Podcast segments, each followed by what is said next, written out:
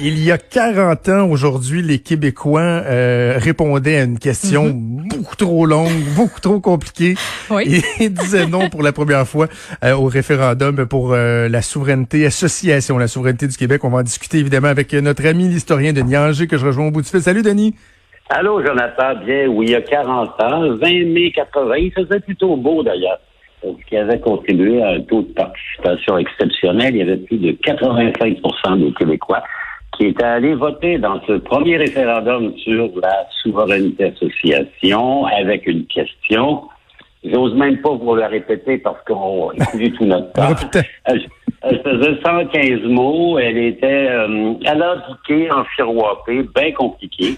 Euh, mais dans le fond, la question, c'était oui ou non à un Québec indépendant ou, évidemment, dans l'autre camp, à la séparation du Québec du reste du Canada. Quelle affaire, à quelle époque? Denis, j'adore évidemment quand tu nous racontes euh, les faits historiques, mais j'aime aussi quand tu nous racontes comment toi t'as vécu certains de, de ces faits-là avec ton, ton, ton expérience, ta sagesse. Euh, en 80, là, le 20 mai, toi, t'étais où à ce moment-là? Est-ce que t'étais dans les médias? Étais-tu au soleil? Oui, j'étais journaliste au Soleil. J'avais couvert l'ensemble de la campagne référendaire pour euh, le Soleil à l'époque. Je me promenais à travers le Québec et j'avais un mandat assez clair. C'était d'identifier des groupes qui n'étaient pas forcément assimilés à au oui ou au non. Par exemple, les anglophones pour le oui, les vieux pour le oui, les jeunes pour le non, euh, les nationalistes pour le non. Et euh, j'avais passé toute la campagne sur le sur le terrain. Et je me souviens, j'étais à Montréal le soir de l'annonce des résultats et je me souviens très bien de M. Lévesque qui disait, euh, si j'ai bien compris, à la prochaine, hein, on s'en souviendra de ces mots de René Ben oui. Lévesque qui avait fait une campagne qui était qui était du René Lévesque. Hein. C'est un type qui était euh, charmeur, charmant, c'était un extraordinaire pédagogue, un raconteur. Mais c'était pas un gars qui était très organisé. Hein. On disait qu'il était brouillon. Et il s'était brouillé plusieurs fois avec son propre parti dans toute la démarche qui avait mené au référendum, euh, Jonathan. Ils sont au pouvoir, les péquistes, depuis 1976. 15 novembre, élection surprise, Bourassa battu, majoritaire. Ils vont constituer une équipe ministérielle qui presque l'équipe du tonnerre de Lesage revisitée, puisque autour de lui, M. Lévesque a quand même des gens de grande envergure. Jacques Parizeau, Jacques-Yvan Morin, Camille Lorrain, David- il y a- a plus de diplômes de doctorat universitaire dans ce gouvernement qu'il n'y en aura jamais. Et évidemment, eux autres, leur but, c'est de faire la souveraineté association du Québec. Hein. C'était le- le- la cause du départ de M. Lévesque du Parti libéral. Il avait créé ce qu'on appelle le mouvement souveraineté association, devenu en 68 le Parti québécois. Mais on s'entend pas ni sur quand, ni sur comment, ce qui fait que ils sont d'abord un bon gouvernement. Honnêtement, le bilan du premier mandat du PQ est assez euh, euh, resplendissant. Euh, euh, la loi 101, par exemple, la fin de l'éternel débat sur la langue, Camille Lorrain s'est adopté. La protection du territoire agricole s'est adoptée. La réforme du Code du travail, la loi anti-briseur de grève, la création de la Société de l'assurance automobile, la responsabilité auto sans faute. Hein. Les plus jeunes Mhm. n'ont pas connu l'époque où lorsque tu avais une collision, ben, c'était bien compliqué parce qu'il y avait bien des avocats, bien des problèmes et bien des difficultés à être remboursés pour ces problèmes. Donc, le, le bilan est bon. Ils sont tellement occupés à gouverner qu'ils en oublient l'engagement de tenir un référendum qui n'était pas évident. hein. Vous savez qu'au Parti québécois, en 68, en 70, en 73, pas question de référendum. C'est l'arrivée d'un drôle de personnage, Claude Morin, ministre des Affaires intergouvernementales canadiennes, euh, dont on connaît les liens un peu, comment dire, nébuleux, douteux avec euh, les services de renseignement canadiens. Mais Morin arrive en disant, ben, euh, il faut faire quelque chose parce que si on pose la question simple, donc voulez-vous que le Québec devienne indépendant, zéro chance, il n'y a, pas 30% des gens qui vont l'appuyer. Donc, ils vont, euh, comment dire, enfirmoiter la question, en faire ça euh, à 115 mots.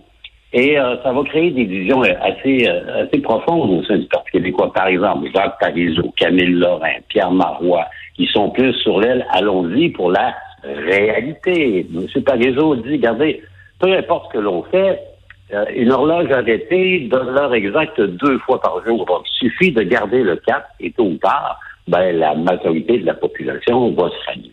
Mais euh, au, terme d'un débat qui, qui n'en finit plus, finalement, ils adoptent cette question-là.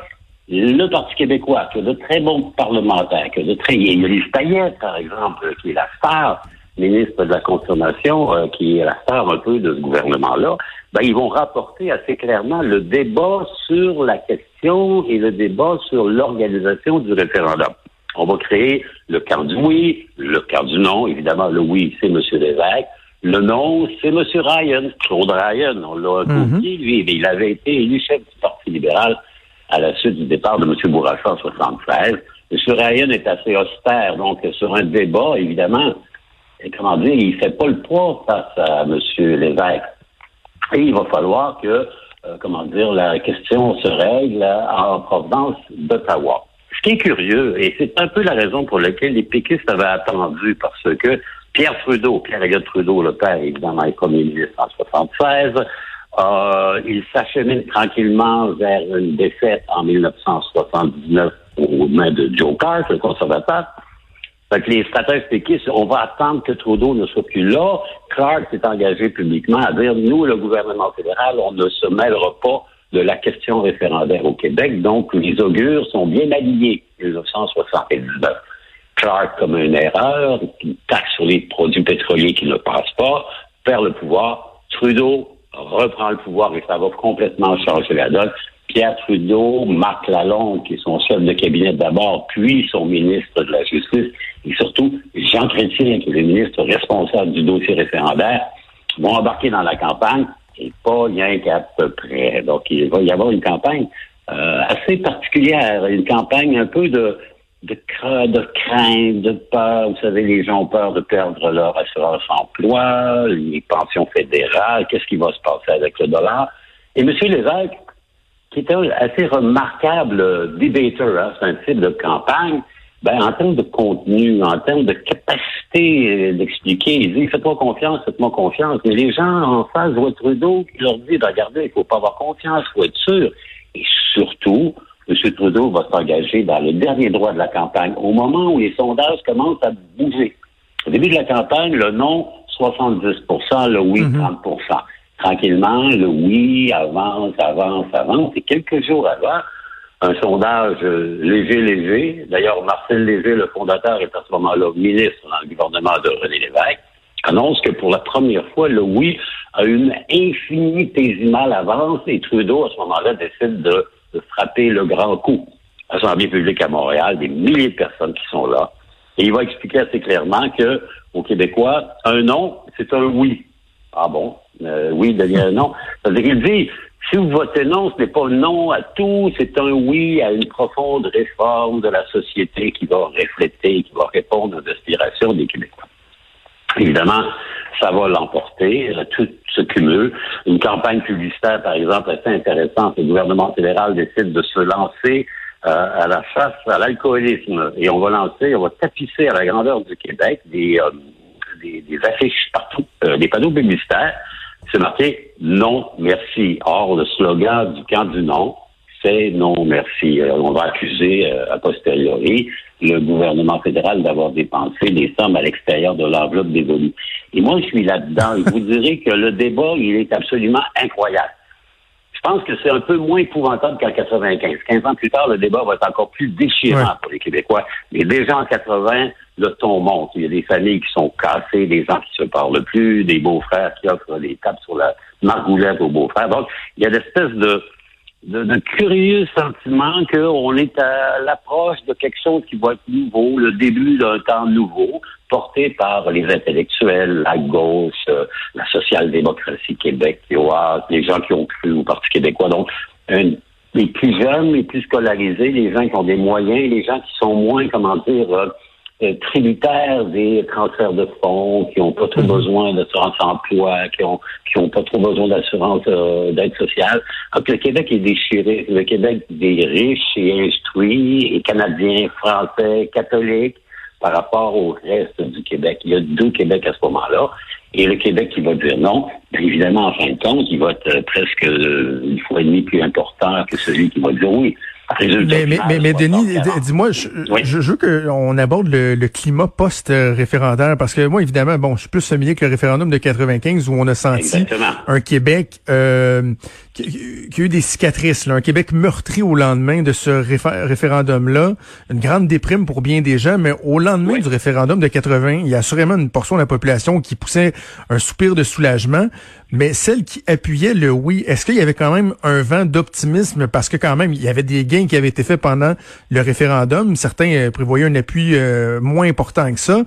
Est-ce que euh, il y avait un, enthousiasme de se dire bon ben ok on se retrousse les manches puis vraiment comme René Lévesque le dit on se dit à la prochaine fois. C'était quoi le climat post-référendaire? Ben c'était moins moins déprimant qu'après 95 parce que 95 ça a été tellement serré hein, quelques dizaines de milliers de voix en 80, ben, il y a un écart assez important, 59,45% de non par rapport à 40% et des poussières de oui.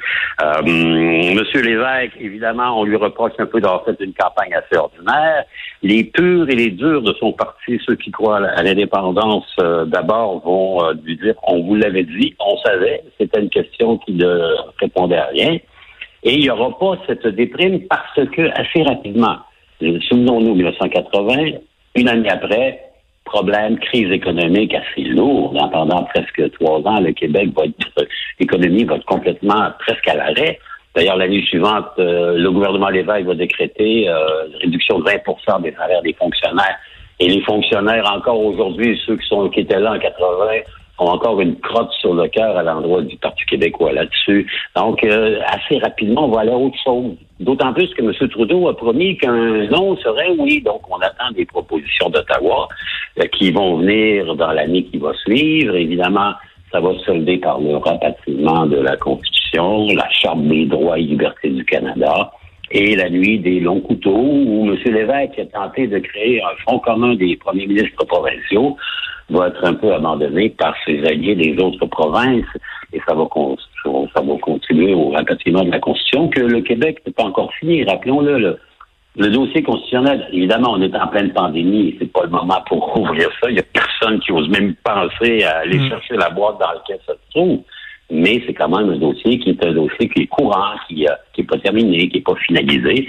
Ce qui veut dire que 40 ans plus tard, les grandes questions posées par le référendum de 1980, ben, il reste encore des réponses à apporter. Absolument, absolument, mais c'est important, on a le devoir de, mémoire, même si on est dans une, une période euh, remplie de turbulences quand même, c'est un anniversaire euh, absolument non négligeable euh, et on le souligne comme il se doit. Denis, c'est toujours un immense plaisir. On se reparle la semaine prochaine. La semaine prochaine, dans un Québec qui va de mieux en mieux, mon cher Jonathan. Voilà, espérons que ça va se maintenir. Merci, Denis. Salut, Bal. Salut.